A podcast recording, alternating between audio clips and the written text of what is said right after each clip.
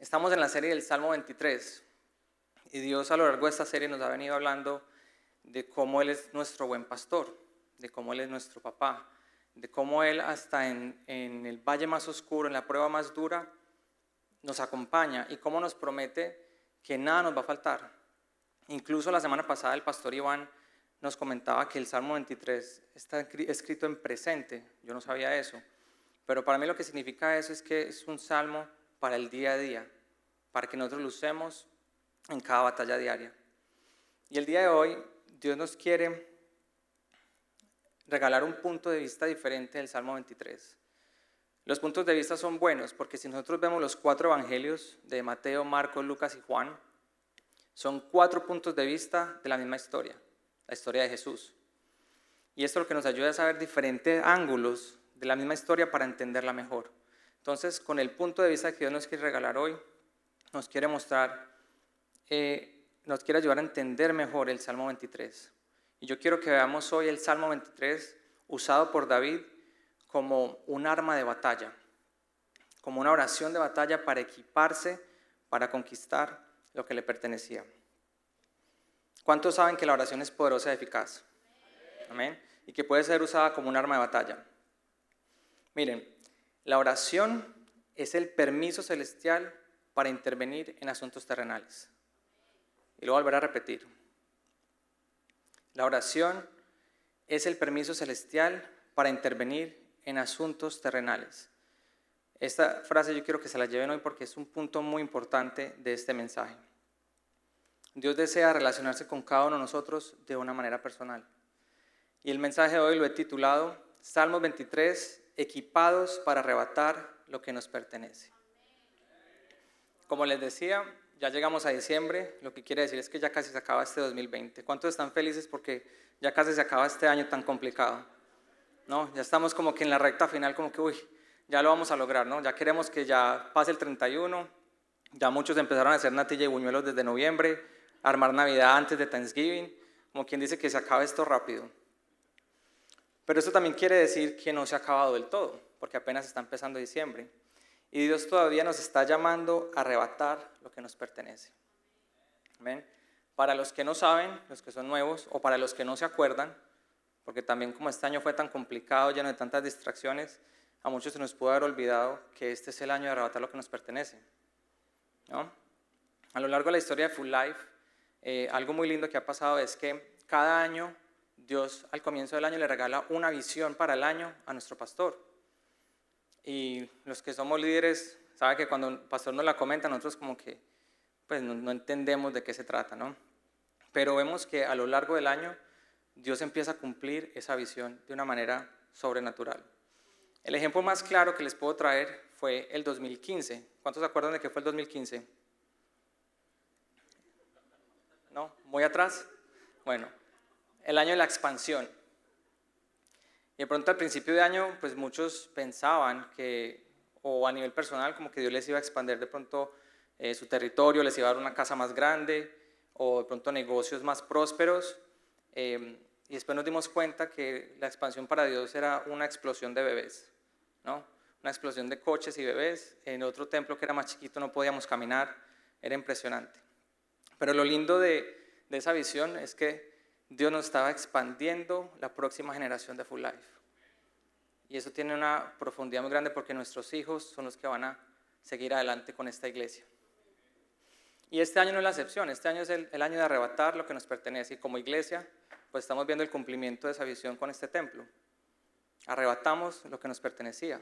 Nos pertenecía a este templo, la guerreamos, lo luchamos, nos unimos todos y el pastor lo cuenta como testimonio que arrebatamos lo que nos pertenecía. Pero de pronto a nivel personal, como hubo tantas distracciones con el COVID, con la pandemia, con el encierro, ahorita en noviembre con las elecciones, todo el mundo llegó como a diciembre como que, uy, se fue este año y a muchos de pronto se le olvidó o, o no ha terminado de arrebatar lo que les pertenece. Pues Dios hoy te quiere decir que todavía estás a tiempo porque no se ha acabado el año. Amén. Pero antes de entrar en materia, quiero volver un momentico a lo básico. Y es entender nuestro propósito en esta tierra, nuestro propósito como hijos de Dios. Y yo para eso quiero que veamos dos cositas. el plan de Dios y el plan del enemigo. Primero nosotros debemos reconocer y creer que Dios nos creó con propósito. Amén. ¿Tú crees que Dios te creó con un propósito? Y se lo voy a poner así lo más sencillo posible. El propósito de Dios es tan sencillo como vivir para ser amado por Dios. Suena muy sencillo, pero también es muy complicado, es muy complejo. Y aquí entra la diferencia entre religión y relación, y nuestro pastor nos lo ha explicado. La religión es el hombre buscando a Dios a través de actos y rituales para ganarse su favor, para ganarse su perdón. Pero la relación es Dios volviéndose hombre para buscar al hombre. Amén. Y la verdad es que el amor de Dios no crece. Lo que crece es nuestro conocimiento de su amor. Y lo voy a volver a repetir. El amor de Dios no crece, lo que crece es nuestro conocimiento de su amor. Mientras más pasamos tiempo con Dios, mientras más establamos esa relación, empezamos a conocer más el amor de Dios. El propósito del hombre no es ni ser famoso o ser rico o estar rodeado de gente o lleno de cosas materiales o ser profesional o tener una relación emocional o sentimental. Si tú consideras que tú no puedes vivir sin ninguna de estas cosas, entonces estas cosas son distracciones para tu vida. Quien eres no se define por lo que haces o lo que tienes, pero sí se define por quien Jesús es en tu vida. Amén. A volver a repetir. Quien eres no se define por lo que haces o lo que tienes, pero sí se define por quien Jesús es en tu vida. Y aquí vamos entendiendo un poquito más la profundidad de nuestro propósito al vivir para ser amados por Dios. Ya cuando entendemos eso, podemos entrar a ver el plan de Dios. ¿Cuál es el plan de Dios para nosotros como iglesia? Es que corramos la carrera de la vida con una meta clara. Para nosotros como Full Life no puede ser más claro que la meta sea nuestra visión. Reflejar la huella de Jesús en todas las áreas de nuestra vida, espiritual, relacional, física, profesional y ministerial, impactando a nuestra familia, la sociedad y los lugares de mayor necesidad. ¿No? Pero si esa es la meta, entonces ¿cómo corremos para alcanzar esa meta? Pues también lo tenemos muy claro a través de nuestra misión. Si usted no se la sabe, afuera le puede tomar la foto al murito grande que hay atrás y se la puede llevar para que se la aprenda, porque es muy importante que todos vayamos en la misma dirección. Y la manera que corremos es viviendo por principios y no por emociones, guiados por la palabra de Dios, empoderados por el Espíritu Santo y hablando del amor de Jesús en todo lo que hacemos. Amén.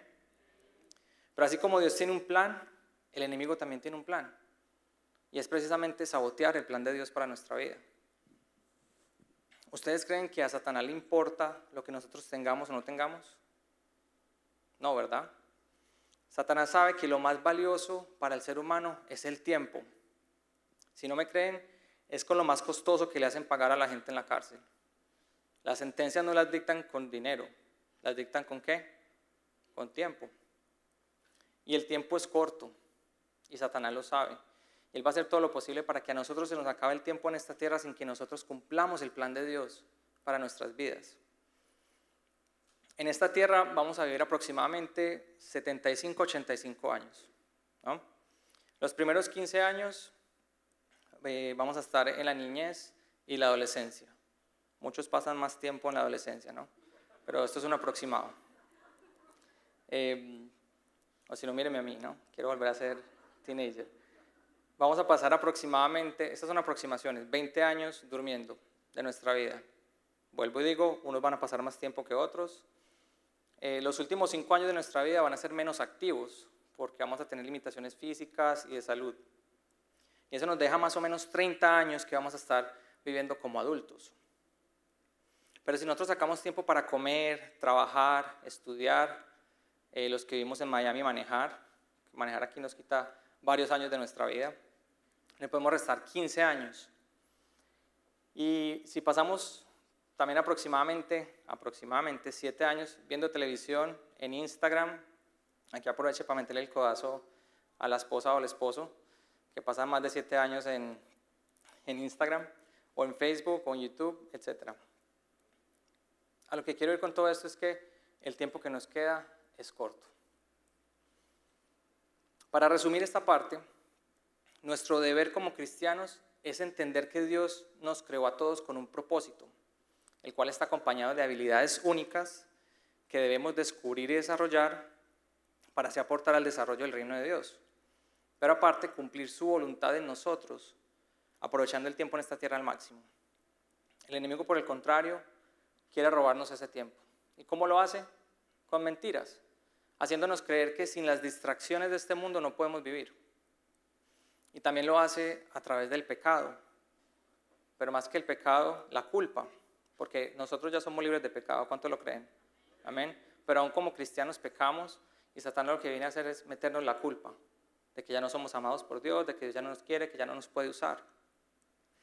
Y usa pecados como el adulterio, la lujuria, la avaricia, el orgullo, el odio, la envidia, etc.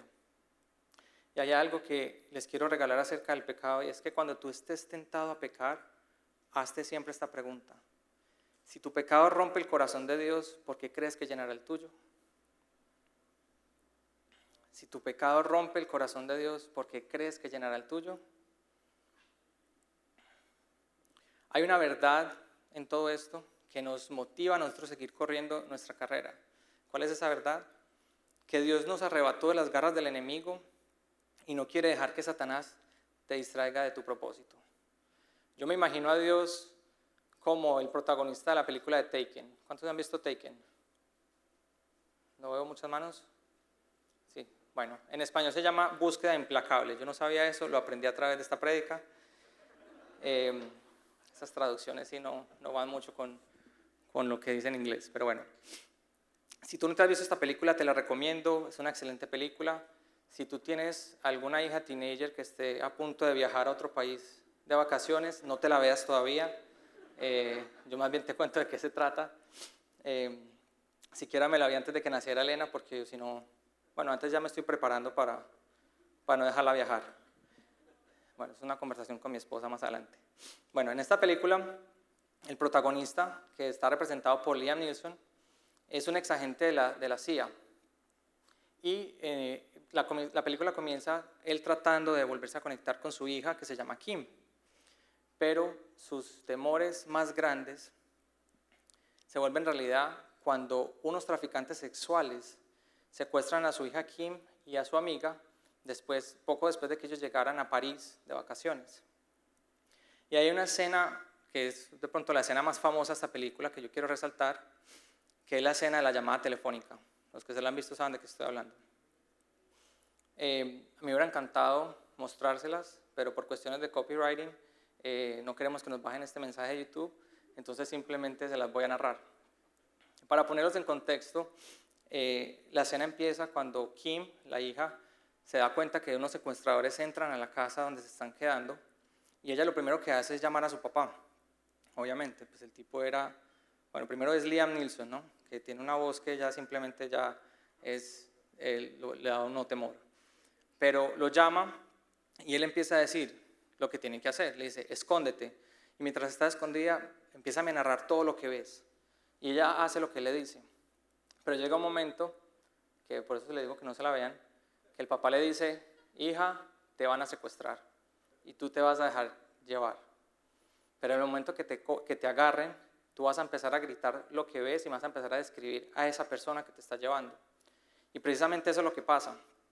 El tipo la agarra y ella empieza a gritar como descripciones físicas del tipo para que el papá obviamente pueda saber más o menos quién es. Y al final se la llevan y el secuestrador se encuentra el teléfono en el piso, toma el teléfono y se lo pone al oído. ¿no? para hacerlo bien dramático. Entonces, como no les puedo mostrar el clip, les voy a pedir que usemos nuestra imaginación. Les voy a pedir que cierren los ojos, yo les voy a narrar la parte que le dice el papá a través del teléfono al secuestrador. Eh, no espere que lo haga con la voz de Liam Nilsson porque no la tengo. Entonces simplemente ayúdeme con su imaginación. Entonces en la escena está secuestrador con el teléfono y el papá le dice esto. No sé quién eres, no sé lo que quieres. Si estás buscando dinero, puedo decirte que no tengo dinero, pero lo que sí tengo es un set de habilidades muy particulares, habilidades que he adquirido a lo largo de una carrera muy larga, habilidades que me convierten en una pesadilla para personas como tú. Si dejas ir a mi hija ahora, será el final. No te buscaré, no te perseguiré, pero si no, te buscaré, te encontraré y te mataré. Hay una pausa dramática y el secuestrador le dice, good luck o buena suerte. Ya pueden abrir sus ojos, muchas gracias por acompañarme con su imaginación. no tengo la voz, pero bueno, ahí esto, esto da. El protagonista en esta escena, como les decía, para mí es como Dios hablando con Satanás. Cuando ve que Satanás está metiendo con alguno de sus hijos que somos nosotros. ¿no? Así, así me lo imagino yo. Espero que usted se lo pueda imaginar igual. Y aquí habla de que el protagonista tiene un set de habilidades particulares. ¿Cuántos saben que Dios tiene un set de habilidades particulares? Amén. Y para que lo veamos, en el Antiguo Testamento el pueblo de Dios clamaba a las habilidades de Dios, que eran las cualidades de Dios. Y lo hacía orando a los diferentes nombres de Dios. Cada nombre es una cualidad de Dios que nos revela como una habilidad que podemos adquirir a través de su Espíritu Santo. Volver a repetir. Cada nombre de Dios es una cualidad de Dios, es algo que Dios ya es, pero que se nos revela como una habilidad que nosotros podemos adquirir a través del Espíritu Santo. En otras palabras resumidas, sus cualidades son mis habilidades. Repítalo después de mí. Sus cualidades son mis habilidades. Y el pueblo de Dios en la Biblia pudo invocar cada nombre de Dios pidiendo específicamente por paz, liberación, productividad, victoria, ánimo, seguridad, protección, provisión, poder y muchísimas cosas más. O sea, si a estudiar el tema de los nombres de Dios, hay infinitos.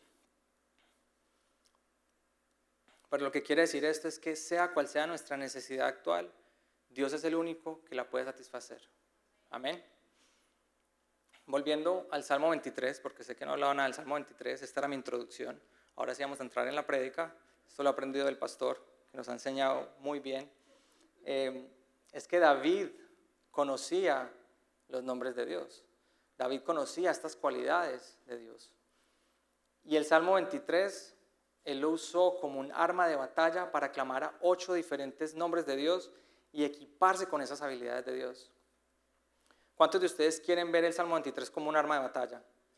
Amén. Bueno, eh, a diferencia del pastor, yo solamente traje un punto para esta prédica, pero este punto tiene ocho partes.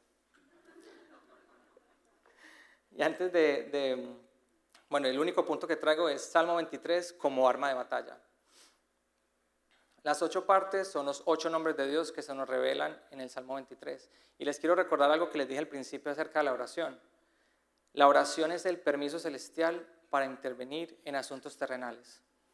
¿Por qué se los digo? Porque David usó el Salmo 23 como una oración para que lo celestial pudiera intervenir en sus asuntos terrenales.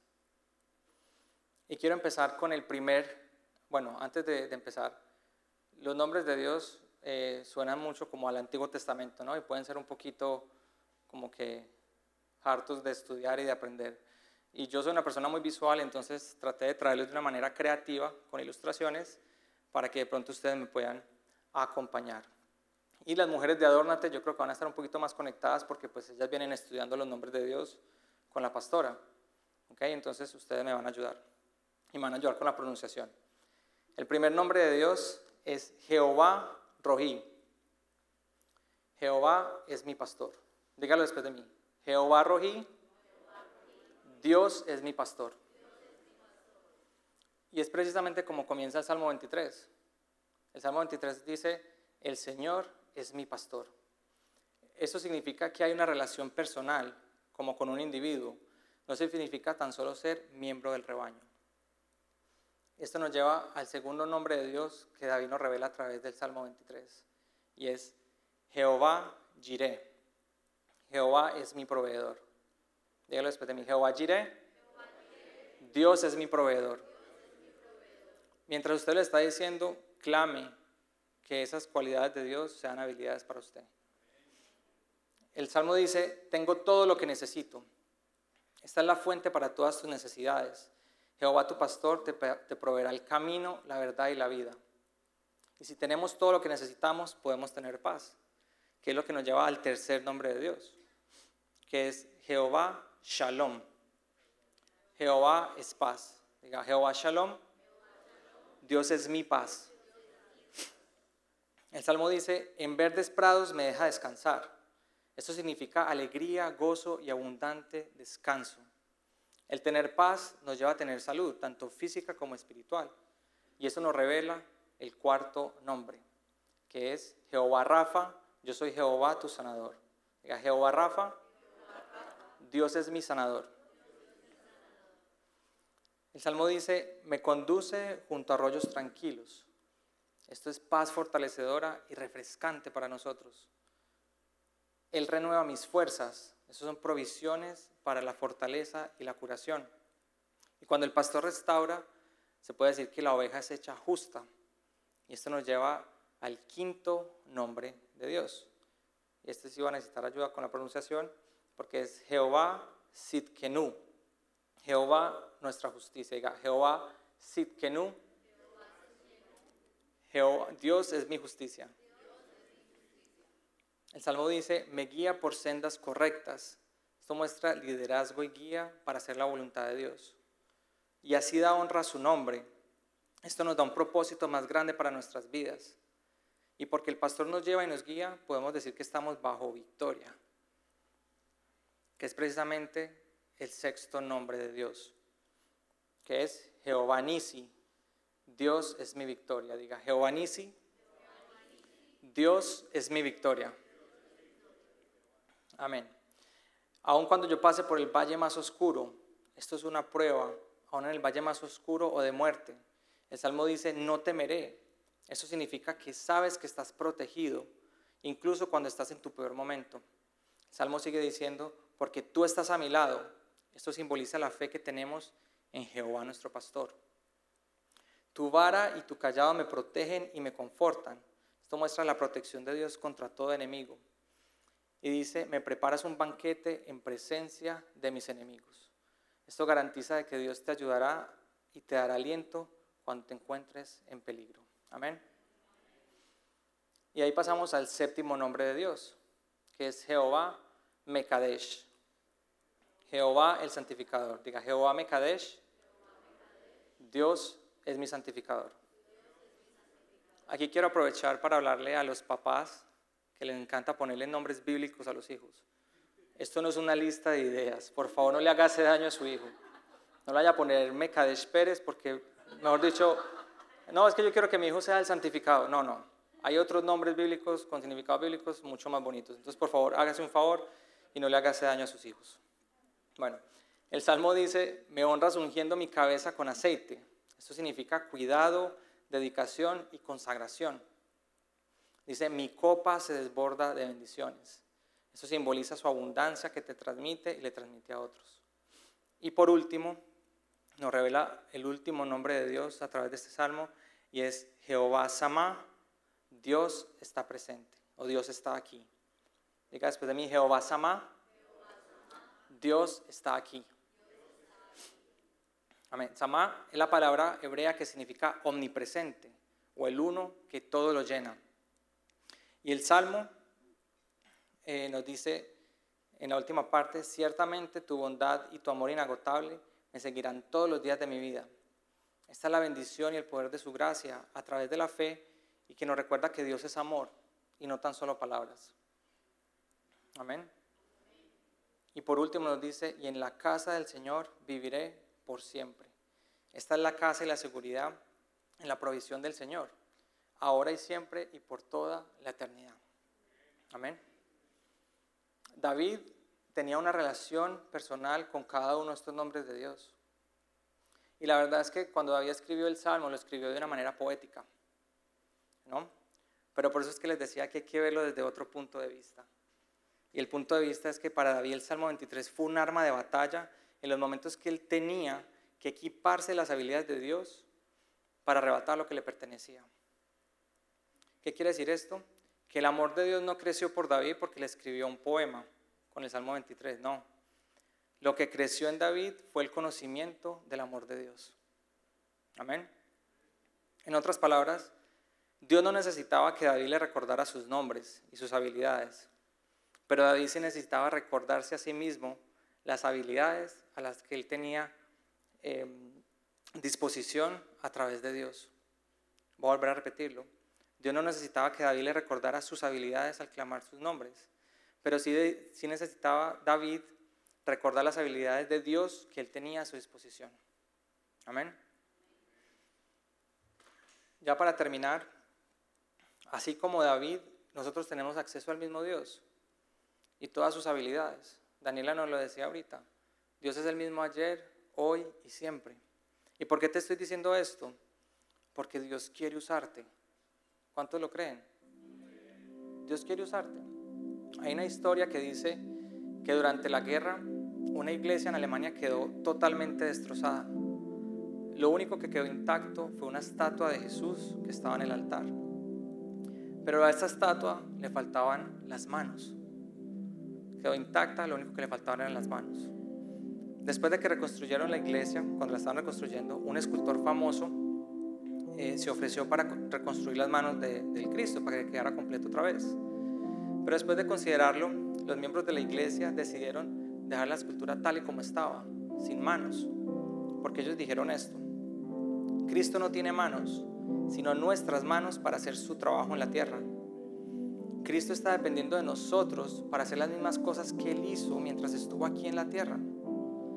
Si el Evangelio que predicamos no tiene una aplicación social, si no funciona efectivamente en el diario vivir, entonces no es el Evangelio de Cristo. Dios quiere usarte.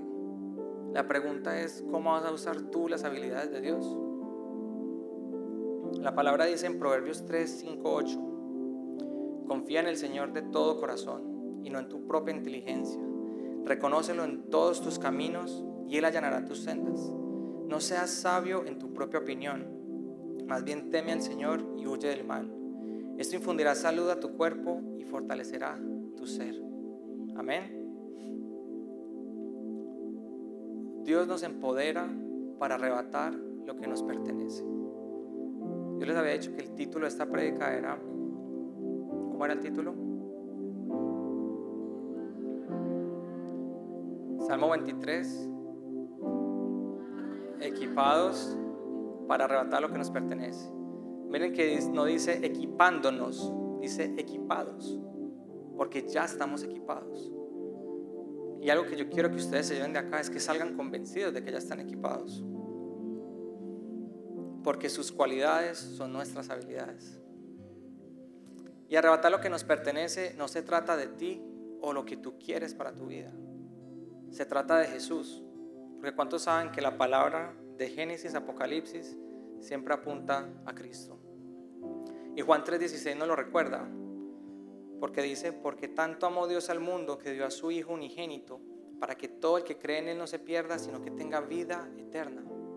Por eso es que Cristo no vino a morir para cumplir nuestros planes o nuestros caprichos. Él nos amó primero y por consiguiente ya tenía un plan para nosotros. Y esto nos lo recuerda Jeremías 29:11, que puede ser uno de mis versículos favoritos. dice, pues yo sé los planes que tengo para ustedes, dice el Señor.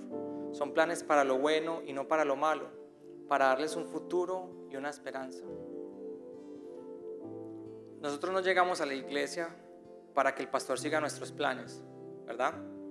Nosotros no venimos como que, bueno, pastor, yo me quiero congregar en tu iglesia, pero estos son mis planes, entonces necesito que todas tus prédicas se sujeten a mis planes. No. Es más, para ser sinceros, muchas personas se han ido a la iglesia por eso. Porque cuando el pastor predica algo que a ellos no les gusta escuchar, dicen, ah, no, no, esta no es mi iglesia, esta no es la iglesia para mí. Y se van. Nosotros llegamos a esta iglesia confiando en que Dios tiene un plan perfecto con la iglesia, con Full Life, y que lo revela a través del pastor. Y nosotros simplemente nos sujetamos a ese plan. Ahora sí, ya para terminar, para que estuvieran como expectativa del final. Em, todos conocen el Padre Nuestro, ¿no? El Padre Nuestro es la estructura que Jesucristo nos dejó para nosotros orar. Ahora no se trata de repetir las palabras como de pronto pues estábamos acostumbrados, pero es la estructura. Y la encontramos en Mateo 6, 9 al 13. Y dice, ustedes deben orar así.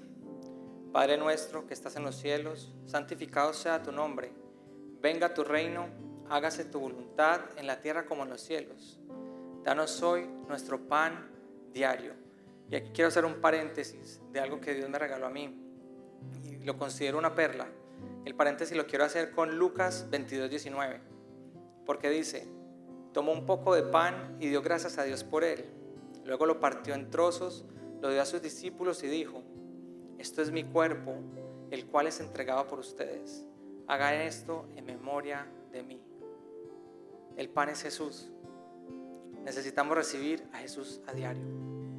Nosotros deberíamos orar el Padre nuestro diciendo, danos hoy la porción de Jesucristo. Perdona nuestras ofensas como también nosotros hemos perdonado a nuestros ofensores y no nos dejes caer en tentación, sino líbranos del maligno. Como pueden ver, el Salmo 23, al igual que el Padre nuestro, nos invitan a que clamemos a Dios por sus habilidades en este presente a través de Jesucristo para cada batalla diaria. Y Juan 14, 12 dice, les digo la verdad, todo el que crea en mí hará las mismas obras que yo he hecho y aún mayores, porque voy a estar con el Padre. ¿Cuánto lo creen? Amén. Entonces, si tú lo crees, ya estás equipado. ¿Lo crees? Di, yo ya estoy equipado. Si ya estás equipado, entonces termina de arrebatar lo que te pertenece. Y que Dios te bendiga.